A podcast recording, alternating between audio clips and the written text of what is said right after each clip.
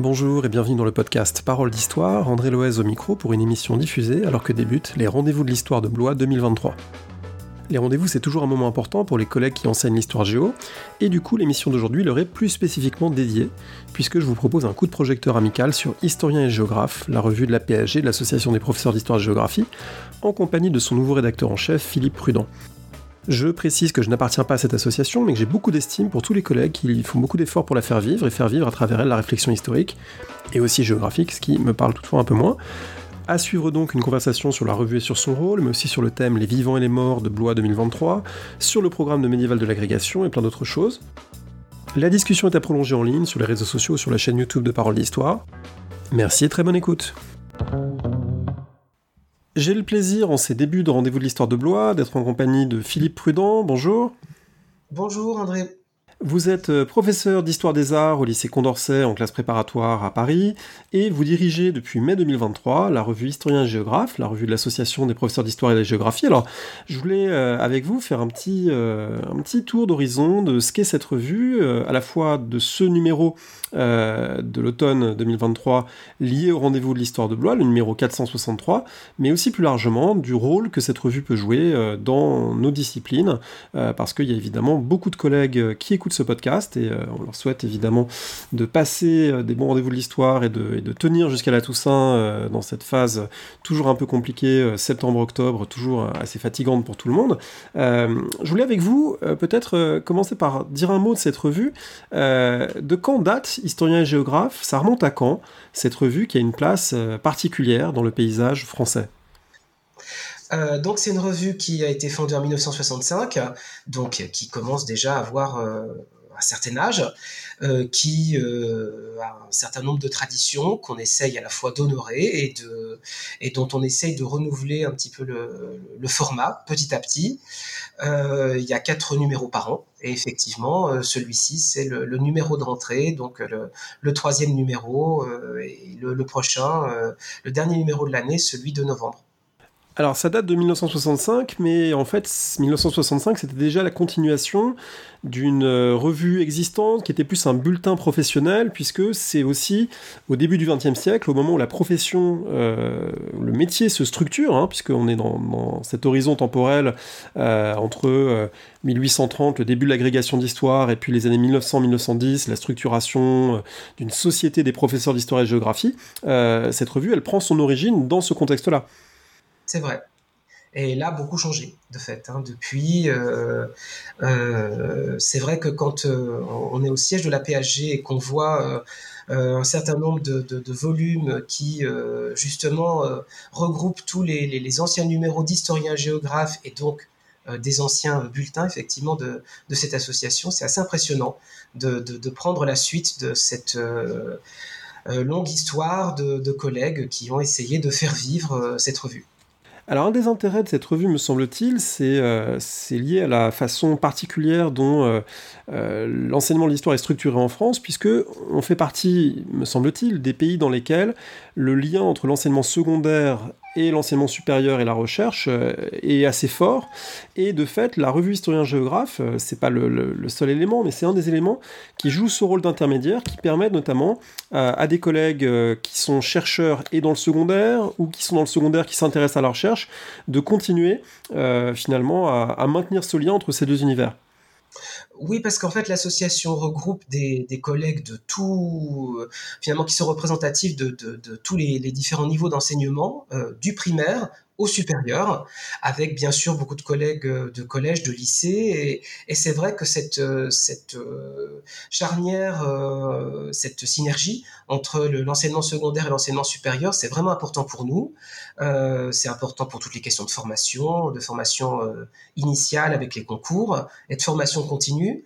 Et c'est vrai que dans la, la, manière dont la revue est organisée, c'est quelque chose que, qui, se, qui se retrouve et qu'on cherche à maintenir avec donc des articles scientifiques et des propositions euh, pédagogiques pour le collège et ou pour le lycée.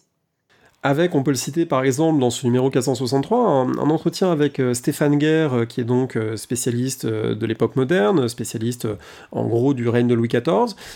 et dans cet entretien, il revient à la fois sur des éléments issus de ses propres recherches, de sa thèse sur Nicolas Desmarais à l'époque donc de, de, la fin du règne de Louis XIV, mais en même temps sur la façon dont le fait d'être chercheur, le fait d'avoir fait une thèse et d'être prof du secondaire nourrit aussi son enseignement. Et ça, c'est quelque chose hein, que beaucoup de collègues connaissent, le fait soit d'avoir fait une thèse, soit malgré tout d'avoir euh, bah, fait un passage par la recherche, ne serait-ce qu'en master. Euh, c'est des éléments importants pour enseigner l'histoire, d'après vous? Oui, c'est important et c'est en fait dans le cadre d'une rubrique qui euh, est récente, la rubrique qui s'appelle Des archives à la classe. C'est une rubrique qui a été créée dans le précédent numéro, le numéro 462 qui était celui du mois de mai et qui effectivement cherche à donner la parole à des collègues qui sont enseignants dans le secondaire, en collège ou en lycée, qui euh, ont fait une thèse, qui parfois donc ont publié euh, euh, leurs travaux. C'est le cas de Stéphane Guerre. Et l'idée est vraiment d'essayer de, de, de, montrer comment le, ce travail de recherche irrigue le, le, travail d'enseignant. Parfois, on peut avoir l'impression que c'est un travail qui est très éloigné euh, du travail qu'on mène dans nos classes, et en réalité, là, on, essaie de montrer que non, c'est un travail complémentaire, et que le travail de la recherche enrichit vraiment les, pratiques pédagogiques. Euh, on avait justement essayé dans le précédent numéro avec Thibaut Montbazet euh, d'expliquer un petit peu euh, à partir de son ouvrage autour de la commune ce qui justement la manière dont lui-même dans le cadre de ses cours cherchait à utiliser des sources qu'il avait par ailleurs exploitées dans le cadre de, de, l'ouvrage qu'il a publié. Et c'est un petit peu ce que ce qu'on ce a essayé de faire aussi avec Stéphane Guerre dans, dans le numéro qui, qui est paru il y a un mois. Alors avec euh, quelque chose qui, à la fois, je dirais, est, de plus en plus euh, facile et difficile à faire, euh, passer les archives à la classe. D'un côté facile parce que la numérisation de beaucoup de documents et, le, fait de pouvoir imaginer des séquences de plus en plus riches et de, savoir que, en fait, beaucoup d'élèves peuvent s'approprier des documents primaires quand on les trouve et quand on les, quand on les diffuse en classe, ça c'est une très bonne chose. Mais en même temps, on sait bien que tous les collègues sont contraints par des horaires, des programmations. Euh, des, temps très réduits pour enseigner un certain nombre de questions. Donc c'est souvent un peu la quadrature du cercle. Donc ça, il n'y a pas de solution miracle à ce dilemme, mais c'est un dilemme euh, que beaucoup d'enseignants rencontrent. Euh, la volonté, évidemment, de, renouveler ses cours et d'incorporer des archives et de faire des choses qui soient très originales. Et puis, le fait de disposer de peu de temps, finalement, pour le faire. Oui, c'est vrai, c'est pour ça que justement on essaye dans le cadre de cette rubrique de, s'organiser en deux temps. Il y a le regard du chercheur, où là, euh, le collègue qui est, euh, qui est interrogé explique justement quelle a été vraiment la démarche au cœur de son projet de recherche, et puis le regard de l'enseignant, où là, on est vraiment dans la, transposition. Euh, justement du, du, champ scientifique au champ de la classe et c'est tout l'intérêt euh, d'interroger des collègues qui ont une vraie euh, expérience, une vraie pratique de l'enseignement, parce que c'est aussi à partir de leurs contraintes, euh, de leurs contraintes horaires, de leurs contraintes, je dirais, institutionnelles liées au programme, que c'est de ce point de vue-là qu'ils s'expriment, justement. C'est vraiment ce qui leur est demandé dans le cadre de cette rubrique. Et on espère que c'est quelque chose qui peut justement donner un certain nombre de, pistes à, exploiter euh, euh, aux collègues qui, vont nous lire. On peut avoir une info en avant-première sur les prochains qui sont imaginés? Alors pour le numéro du mois de novembre, en principe, mais ça a de très bonnes chances de se faire, c'est Olivier Varlan qui va nous parler justement de sa thèse et de la thèse qu'il a publiée justement sur Colincourt et donc sur ce diplomate de, de Napoléon. Donc c'est normalement c'est le le prochain collègue qui sera justement l'invité de cette rubrique. Voilà, Olivier Varlan, pour euh, ceux qui ne le sauraient pas, c'est pas seulement quelqu'un qui fait beaucoup d'excellentes blagues historiques sur les réseaux sociaux, c'est avant tout quelqu'un qui a fait une recherche de, premier plan euh, sur la diplomatie de l'époque euh, napoléonienne.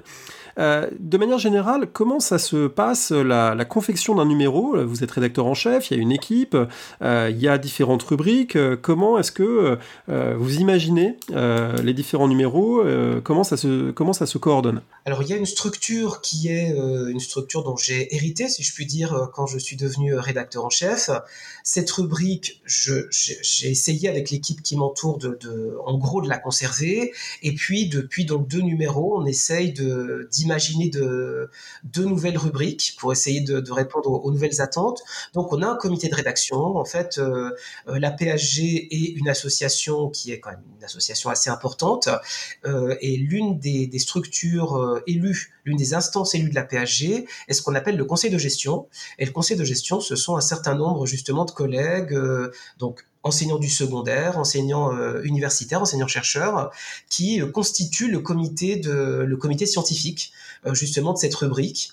Et donc, je leur propose régulièrement un certain nombre de thématiques pour les dossiers, par exemple, un certain nombre de, de, de, de projets, donc pour de, éventuellement de création de nouvelles rubriques ou de, sujets pour les, les, les, prochaines rubriques. Et donc, ça se fait assez largement en, dans le cadre d'un échange euh, entre euh, disons la rédaction, enfin les collègues qui sont directement impliqués euh, au quotidien dans le fonctionnement de, de la revue et le conseil de gestion.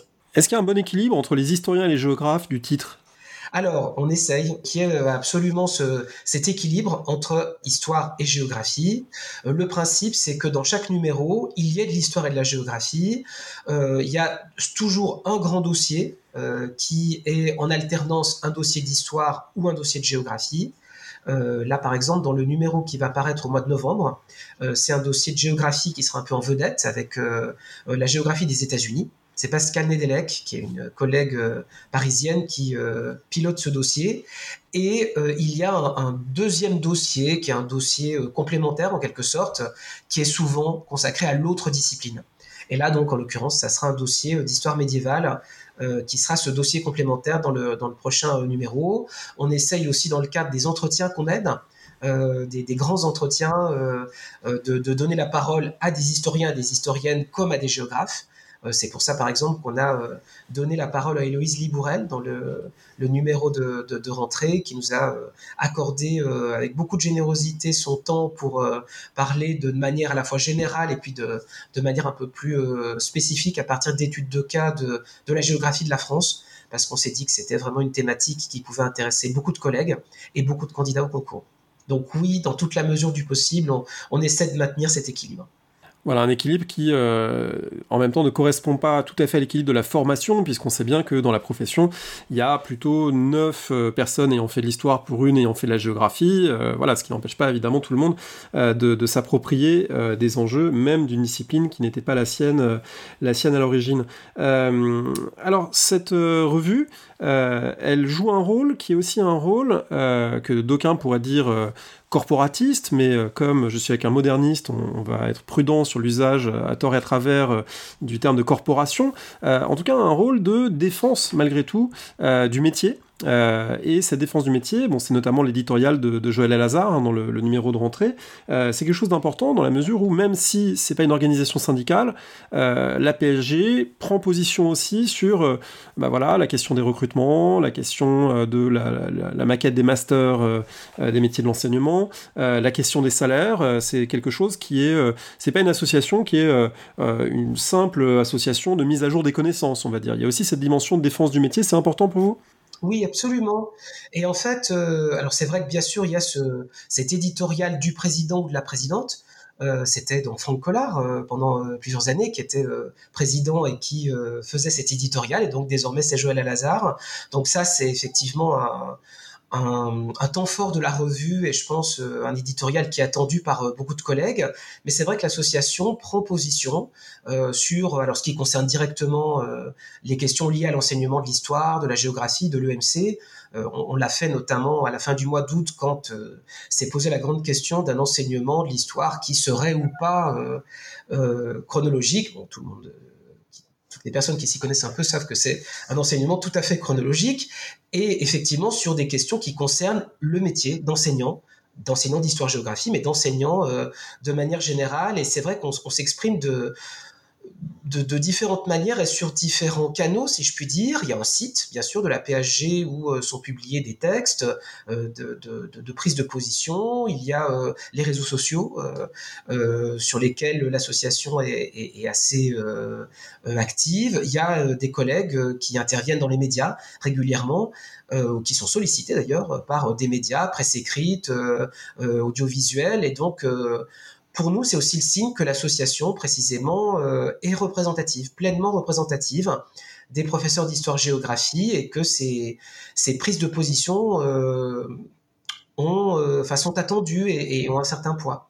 Et c'est une responsabilité pour nous, bien sûr. Et là aussi, on retrouve une, une, tension intéressante et je pense constitutive du métier. C'est un métier euh, qui n'est pas toujours facile, évidemment, on le sait bien, euh, pour beaucoup de, jeunes collègues en particulier. C'est un métier qui est, sous-rémunéré, on le sait aussi, euh, tout le monde le partage, pas seulement les historiens géographes, mais de manière générale dans, l'enseignement. Et du coup, il y a, cette dimension-là est présente, et en même temps, on sait bien que ce qui, ce qui fait qu'on tient dans ce métier aussi, c'est que bah, on se nourrit intellectuellement. Donc là, on est souvent en équilibre dans ce métier entre d'un côté euh, bah, constater qu'on le fait dans des conditions difficiles et que euh, il faut faire porter une voix pour euh, exiger qu'elle soit meilleure, et en même temps que ce qui fait qu'on y prend du plaisir malgré ces conditions difficiles, c'est qu'on peut lire des entretiens intéressants, on peut lire des articles intéressants, on peut réfléchir à des, à des manières d'enseigner différentes. Voilà, donc ça, ça exprime aussi un petit peu cette dualité, voire parfois cette schizophrénie dans le métier. Hein.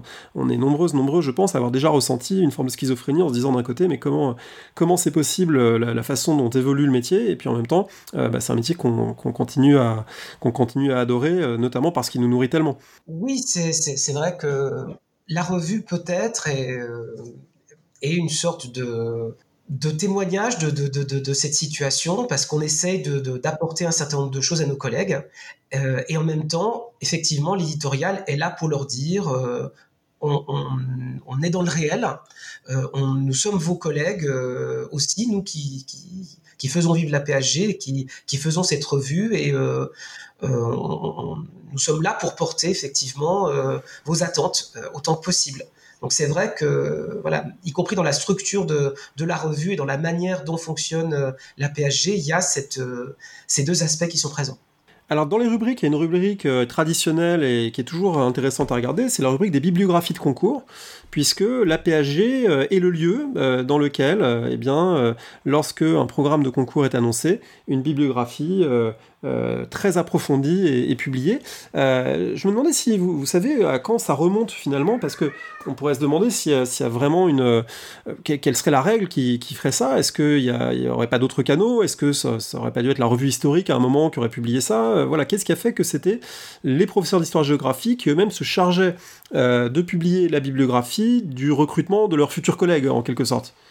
Alors, c'est une bonne question. Euh, je, vous avoue que je ne sais pas exactement à quand remonte euh, cette tradition. Je sais qu'à une époque, euh, justement, ça c'est quand on consulte les, des numéros déjà anciens de la revue qu'on le constate, il y avait non seulement les bibliographies de, des, des, nouvelles questions au programme, il y avait également les rapports des jurys. Euh, qui étaient euh, publiés. Ça n'est plus le cas. Euh, on se, on, sur les, les, les bibliographies. Ce qui, alors c'est vrai que c'est une tradition à laquelle nous on est attaché parce que je vous disais tout à l'heure que l'un de l'une de, des missions que nous nous donnons, c'est d'accompagner les, les, futurs collègues ou les collègues en activité qui passent des concours internes dans le cadre de leur formation donc formation initiale pour les étudiants qui, qui passent les, concours externes et formation continue pour les collègues qui passent les concours internes. Et en même temps, la, PSG, c'est une association indépendante. C'est une association qui ne vit euh, que des cotisations de ses adhérents euh, et que des, abonnements euh, justement à, la revue. Donc, je crois qu'il faut aussi bien avoir à l'esprit que nous ne sommes pas le, relais des jurys de concours en fait. C'est vrai que votre question, elle est, intéressante parce qu'elle elle pointe le fait que les bibliographies soient attendues, elles soient attendues par les candidats, je pense vraiment qu'ils s'y réfèrent, mais euh, il ne faut pas euh, penser que cette revue est une espèce de porte-voix des jurys de concours parce que ça n'est pas du tout le cas. Alors ça, on s'en rend compte euh, très vite lorsqu'on lit ce numéro 463, parce qu'il y a justement tout un dossier, peut-être qu'on peut en dire un mot, euh, tout un dossier très intéressant sur euh, la question qui fait pas mal parler, la question du, concours d'agrégation en histoire médiévale, qui porte sur en gros les, dynamiques religieuses dans, l'Occident latin euh, 10e, 13e siècle pour l'essentiel, et dont le cœur, dont le pivot intellectuel, c'est cette fameuse réforme grégorienne, hein, qui est aussi le cœur de la nouvelle histoire du Moyen Âge dirigée par Florian Mazet, Mademoiselle, qui est un, volume sorti en 2001, un volume de, grande ampleur, avec une grande ambition intellectuelle, mais une grande ambition intellectuelle qui fait réagir également. Et du coup, dans, la revue, il y a trois, trois textes qui permettent de bah, peut-être de venir nuancer, de venir apporter le débat. Alors, j'en parlais récemment, je pense que c'est pas simple pour les candidates et les candidats à la fois d'avoir à maîtriser un programme aussi vaste et de savoir que l'une des notions clés au programme, la réforme grégorienne, fait l'objet justement d'un certain nombre de, débats. Est-ce que vous pouvez nous dire comment vous avez conçu ces textes, à qui vous les avez demandés, comment vous les avez conçus, pour justement faire vivre euh, quelque chose qui ne soit pas monolithique dans l'approche de cette question, dans l'approche, hein, pour le, dire rapidement, de cette grande transformation de l'Église médiévale à partir du XIe siècle, qui va renforcer la papauté, qui va mieux séparer l'Église des laïcs, qui va euh, accroître euh, finalement la, la, présence sociale de l'Église jusqu'à lui donner une forme, disent certains en tout cas, d'hégémonie sur les rapports sociaux dans l'Occident médiéval. C'est quelque chose qui a fait réagir. Et du coup, comment vous avez conçu ce passage de la revue? Alors en fait, donc au départ, on savait que euh, dans la mesure où il y avait de nouvelles questions concours, euh, une nouvelle question d'histoire euh, ancienne et cette nouvelle question d'histoire médiévale, dans le numéro de rentrée de cette année, il y aurait ces bibliographies, puisqu'en fait c'est le numéro de rentrée, celui qui paraît fin août, où traditionnellement sont publiées la plupart du temps ces bibliographies. Donc ça c'était le, le, cahier des charges de départ, si vous voulez. Et puis c'est vrai qu'il euh, y a eu des débats euh, finalement euh, assez rapidement, notamment sur les réseaux sociaux, sur sur Twitter, pour ne pas le nommer, entre des collègues enseignants-chercheurs justement autour de certains des certaines des orientations de la lettre de cadrage de cette question d'histoire médiévale c'est notamment la couverture du magazine L'Histoire, euh, Réforme grégorienne, l'Église prend le pouvoir en Occident, qui a fait euh, grincer des dents un certain nombre de personnes qui se sont dit est-ce que c'est vraiment de cette façon-là qu'il faut formuler les choses? Donc, euh, vous y faites référence d'ailleurs un moment dans le dossier. Hein, voilà, c'est des choses, c'est moins le, fond du savoir qui a été discuté que la manière peut-être de le présenter ou de le simplifier à destination des candidates et des candidats. Oui, c'est vrai que en tout cas cette couverture a fait réagir. Euh, et, du coup, moi, en voyant euh, ces échanges, j'ai discuté justement avec le comité de rédaction euh, autour de l'idée que finalement, on sait très bien que sur les réseaux sociaux, les, échanges sont souvent limités et peuvent être c'est un espace en tout cas qui est contraint. Et on s'est dit que ça pouvait être intéressant de donner la parole justement de manière un peu plus euh, un peu plus en longueur euh, aux, à des enseignants-chercheurs qui connaissent bien cette question pour justement développer leurs arguments et les confronter, euh, donc en débattre réellement autour de cette notion de réforme grégorienne entre guillemets. Donc c'est un peu l'origine de ce, débat entre Véronique Bolland, Arnaud Fossier et Corinne Levelu, qui, qui, est une historienne du droit, du droit de la période médiévale et ça nous a euh, semblé intéressant de lui demander elle aussi euh, son point de vue. Euh, donc ça, c'est l'origine de, ce texte dont on espère qu'il va vraiment aider les collègues, les, futurs collègues, parce que justement, c'est un, débat qui cherche à montrer que un certain nombre des, que les positions justement en histoire médiévale aujourd'hui sont le, le résultat d'évolutions historiographiques. Euh, que euh, certaines positions étaient admises à un moment donné, que désormais euh, une relecture de certaines sources ou la prise en considération d'autres sources finalement amène à nuancer certains points de vue. Et donc effectivement, pour les, futurs enseignants et pour, pour nos collègues, c'est on estime que c'est important justement de, de, beaucoup insister sur cette dimension historiographique dans, dans le, la réflexion sur cette question.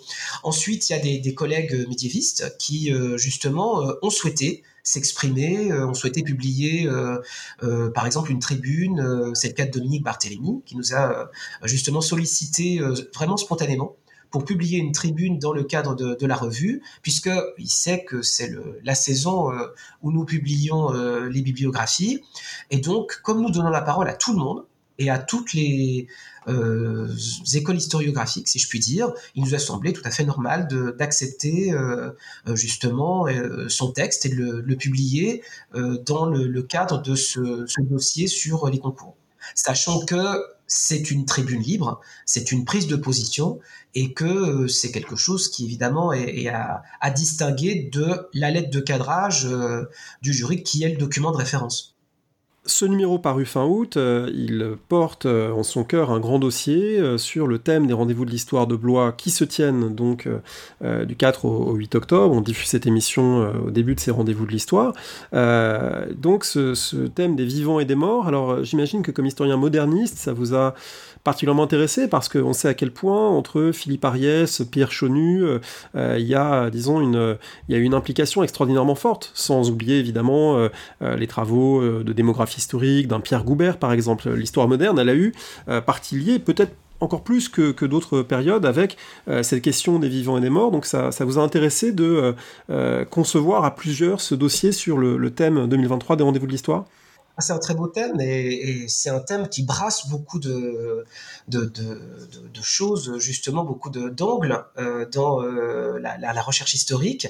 Alors c'est Joël Alazar, notre présidente, qui a euh, piloté ce, dossier. Elle a vraiment fait, un, je trouve, un, très gros travail avec notamment un certain nombre d'entretiens. Alors c'est vrai que la bon, le moderniste que je suis vous dirait, enfin, serait d'accord avec vous. Euh, certainement, euh, on donne la parole à plusieurs historiens modernistes. Euh, Caroline Callard, par exemple, est, interviewée par Olivier Jondot et sur le, la, place du fantôme, du revenant à l'époque moderne. Et c'est un, article qui est, enfin, un entretien qui est vraiment très intéressant. il y a un article par ailleurs de Stéphane Guerre, un de nos collègues justement dont vous parliez tout à l'heure, qui intervient aussi pour parler de thème des funérailles royales euh, dans euh, au XVIIe siècle. Et c'est vrai que, en tout cas, ce que Joël Alazar a, cherché à faire, euh, c'est un, un, dossier qui embrasse de manière très large cette thématique et qui fasse intervenir des historiens de toutes les périodes, de l'Antiquité jusqu'à l'époque contemporaine pour euh, essayer de, montrer toute la diversité des angles d'approche de ce thème, comme je pense euh, on le constatera euh, lors des rendez-vous de l'histoire de Blois, parce que effectivement le programme est très alléchant et on a essayé quand même de faire en sorte que ce dossier justement donne envie à nos lecteurs de se d'aller à Blois et, et, que ce dossier soit vraiment complémentaire des euh, conférences ou des tables rondes auxquelles ils pourront assister. Je signale aussi dans ce dossier un, bel entretien avec euh, l'archéologue Anne Leherf, euh, notamment un, passage très très riche de ces entretiens. Alors c'est toujours très intéressant de la lire, mais il y a un passage que j'ai trouvé particulièrement riche, c'est euh, toute la question des, restes humains et de la façon dont l'archéologie s'en empare et s'en empare aussi questionnée aujourd'hui par des attitudes sociales sans doute beaucoup plus complexes qu'au 19e siècle où des anthropologues pouvaient étudier des crânes et les déterrer impunément sans grand, sans grand scrupule pour les, populations en question. Aujourd'hui, ça va pas de soi euh, que d'aborder des restes humains en, archéologie, en particulier euh, en archéologie euh, dans un certain nombre de, régions, avec des populations qui sont forcément très, très attentives à la façon dont sont traités les restes humains, les sépultures. Donc il y, y a, des passages que j'ai trouvé vraiment très très riches, qui montrent que ça concerne peut-être plus la préhistoire, mais pas seulement la préhistoire. En tout cas, voilà, ça, ça vient nourrir la réflexion, qui est aussi une réflexion historique, mais en partie civique également, hein, sur euh, voilà, de, quelle manière est-ce qu'il y a une, éthique de la fouille. Euh, ça, c'est des choses évidemment qui sont, qui sont très intéressantes. Je, crois que cette dimension civique, justement, elle y tient beaucoup. Elle, insiste, euh, elle le dit de manière très explicite hein, dans, cet entretien, et, elle en parle notamment en lien, enfin en partie en lien avec la, formation des futurs archéologues, qui, qui, lui tient évidemment beaucoup à, cœur et, qui doit tenir compte, bien sûr, des évolutions dont, vous venez de parler. Cet entretien est diffusé début octobre. Euh, le 14 octobre, il y aura la, remise d'un prix euh, auquel euh, je sais que l'association et les collègues sont, très attachés. C'est le prix Samuel Paty. Est-ce que vous pouvez en, dire un mot de son organisation et de ce que ça représente? Oui, c'est le samedi 14 octobre. Le samedi 14 octobre après-midi en Sorbonne. Ah, c'est un prix très important pour la PSG. C'est la PSG qui a créé ce prix qui le porte. Et euh, c'est un prix qui, dont l'organisation mobilise beaucoup euh, l'association. Euh, là, je peux vous dire qu'en ce moment, puisque c'est dans dix jours, finalement, tous les, les, collègues qui sont impliqués dans le jury du prix et qui sont impliqués dans l'organisation matérielle sont vraiment très très largement mobilisés. c'est important d'associer, bien sûr, les, les collègues. qui mobilisent leur classe et, et d'associer les élèves. c'est avant tout justement une un, moment fort euh, pour nous souvenir de notre collègue, euh, justement, qui a été assassiné dans les conditions dont, tout le monde se souvient, euh, dans le contexte dont on se souvient. Et mais c'est aussi un, temps qui est dans la vie, dans la vie des classes, avec ces projets qui sont récompensés et qui sont présentés lors de cette de, cette cérémonie. Et, c'est vraiment important que les, élèves, les classes qui euh, sont lauréates euh, puissent justement euh, y participer, que ça soit un moment fort de leur scolarité. Et c'est ce qu'on essaie de, de mettre en œuvre à l'occasion de cette cérémonie. Si on veut lire historien et géographe, concrètement, comment on fait? euh, on n'écrit pas directement à Philippe Prudent, hâte, euh, voilà. Alors quelles sont les modalités euh, pour lire historien géographe, qui, à ma connaissance, n'est pas encore sur des plateformes type Kern, Percé, etc., qui a son, sa propre, son propre fonctionnement. donc comment est-ce qu'on se procure la revue? Oui, alors c'est vrai qu'il y a deux manières principales. La première manière, c'est de s'abonner. Euh, puisqu'on peut euh, évidemment être adhérent à la PHG, mais on peut être adhérent et abonné. Euh, la deuxième manière, c'est d'acheter sur le site de la PHG, d'acheter au numéro tel ou tel numéro de la revue en fonction de eh bien un dossier qui vous intéresse particulièrement ou je ne sais pas telle ou telle rubrique dont l'actualité vous intéresse particulièrement. Le numéro est vendu à 19 euros euh, plus les, les, frais de port. Voilà, et on peut le commander donc en ligne sur le, le site de la PHG. C'est vrai que cette question des plateformes type Kern par exemple, euh, c'est des choses auxquelles on pense, euh, dont on débat entre nous, mais on est très attaché aux revues, à la revue papier. Euh, on est, c'est, alors c'est notre côté historien certainement quand même. Et puis on est très attaché aussi au fait, euh, tout simplement de, en fait, on, travaille avec un imprimeur évidemment. Euh, on sait à quel point c'est important pour une entreprise d'imprimerie d'avoir ce type de je dirais de, de, contrat, mais euh, finalement de, de la, fidélité qui est liée aussi à, à, ce type de contrat. Et donc pour nous, c'est important aussi de contribuer à faire vivre une entreprise d'imprimerie. Euh, voilà. C'est aussi une des raisons qui, qui font, mais c'est pas la seule, mais c'est une des raisons qui font qu'on tient beaucoup euh, et qu'on fera tout pour euh, maintenir cette revue papier, justement. Ce qui n'empêche pas par ailleurs qu'il y a des compléments numériques euh, sur le site les euh, abonnés euh, justement euh, peuvent donc reçoivent le numéro, mais ont aussi accès sur le site à des compléments numériques, des compléments à certains dossiers, des comptes rendus complémentaires par exemple, des séquences pédagogiques complémentaires. Alors c'est important de le dire parce qu'effectivement euh, c'est très bien de défendre le papier, mais euh, euh, il ne faut pas faire croire qu'il y aurait une, dichotomie, qu'il y aurait d'un côté le papier et de l'autre côté le numérique. En fait, il y a beaucoup de complémentarité. je pense à une autre revue dont on avait interviewé les, rédacteurs, qui est la revue Sensibilité aux éditions Anamosa, et qui depuis assez peu de temps met une partie de ses articles sur Kern, c'est-à-dire qu'il y a des articles qui n'y vont pas, la revue papier reste, et du coup on a accès à la totalité des rubriques, mais pour certaines rubriques, il y a une sélection d'articles qui peuvent être sur Et du coup c'est une solution hybride qui est, qui est pas inintéressante parce que euh, voilà typiquement le, débat sur euh, la réforme grégorienne, euh, c'est certain que si ces papiers-là étaient accessibles sous une autre forme que la forme de l'abonnement, ben, ils auraient une diffusion sans doute encore plus grande. Hein. on, leur souhaite évidemment une diffusion grande, mais ils auraient encore sans doute plus de diffusion pour beaucoup de gens qui préparent les concours et qui ne sont pas encore, n'ont pas encore un humain, ne sont pas encore dans le métier, n'ont pas encore tout à fait la, familiarité avec historien, géographe et, l'abonnement et l'adhésion, etc., etc. Donc voilà, c'est peut-être des choses euh, auxquelles, vous, auxquelles vous réfléchirez.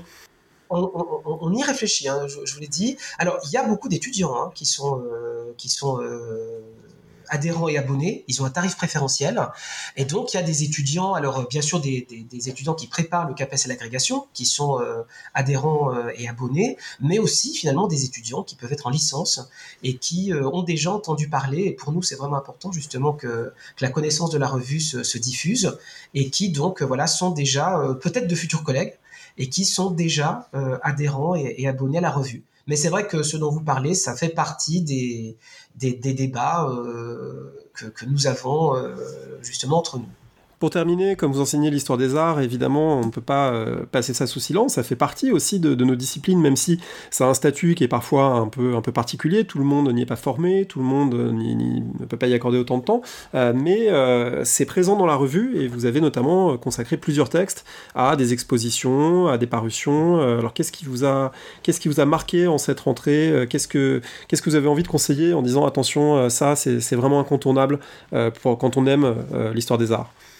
Alors, il y a une, exposition qui euh, me semble vraiment euh, importante, évidemment, pour euh, les collègues qui ont la chance de ne pas être trop loin de Paris ou qui ont la chance de pouvoir passer par Paris, euh, c'est l'exposition euh, Naples à Paris euh, au musée du Louvre, qui est une exposition qui me semble vraiment importante hein, et qui dure jusqu'au mois de janvier. Donc ça, qui, a commencé au mois de juin, qui se poursuit jusqu'au mois de janvier et qui là me, semble vraiment être un, événement important et surtout, bah, c'est une des expositions vedettes de, ce numéro qui a un dispositif muséal, scénographique, qui est vraiment euh, intéressant. Et puis c'est vrai que le prochain numéro, euh, le numéro de novembre, bah, continuera de parler de l'actualité, parce que l'actualité en ce mois d'octobre justement est, riche. Fin septembre en tout cas et, tout le mois d'octobre. Et voilà c'est vrai qu'on parlera par exemple de l'exposition Van Gogh qui commence aujourd'hui au musée d'Orsay. On va parler de l'exposition je pense que ça sera une très belle exposition autour des manuscrits des ducs de Bourbon de Bourbon au, musée Condé euh, à Chantilly. Voilà, et puis il y aura d'autres choses. Mais c'est vrai qu'on on essaye justement de, rendre compte d'expositions qui nous semblent importantes et qui nous semblent pouvoir être euh, exploitées par euh, nos collègues, effectivement, dans le cadre de, de, dans le cadre de la classe. Voilà, je rappelle de mon côté qu'il y a une euh, mini mais très intéressante exposition aux Archives nationales à Paris, euh, gratuite, euh, qui expose le, rouleau des Templiers, ce rouleau avec les interrogatoires des, Templiers arrêtés en 1307. On avait fait une émission avec son, commissaire, vous pouvez vous y reporter, c'était il y a quelques semaines.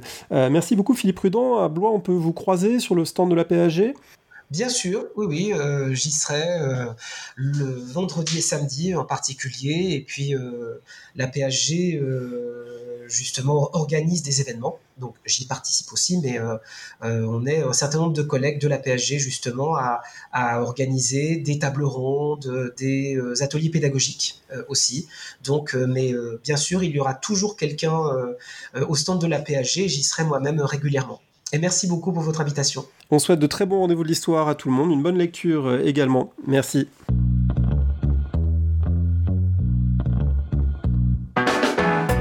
Merci de nous avoir écoutés. Rendez-vous sur le site www.paroledhistoire.fr pour toutes les informations sur le podcast, pour vous abonner, écouter ou télécharger les autres émissions.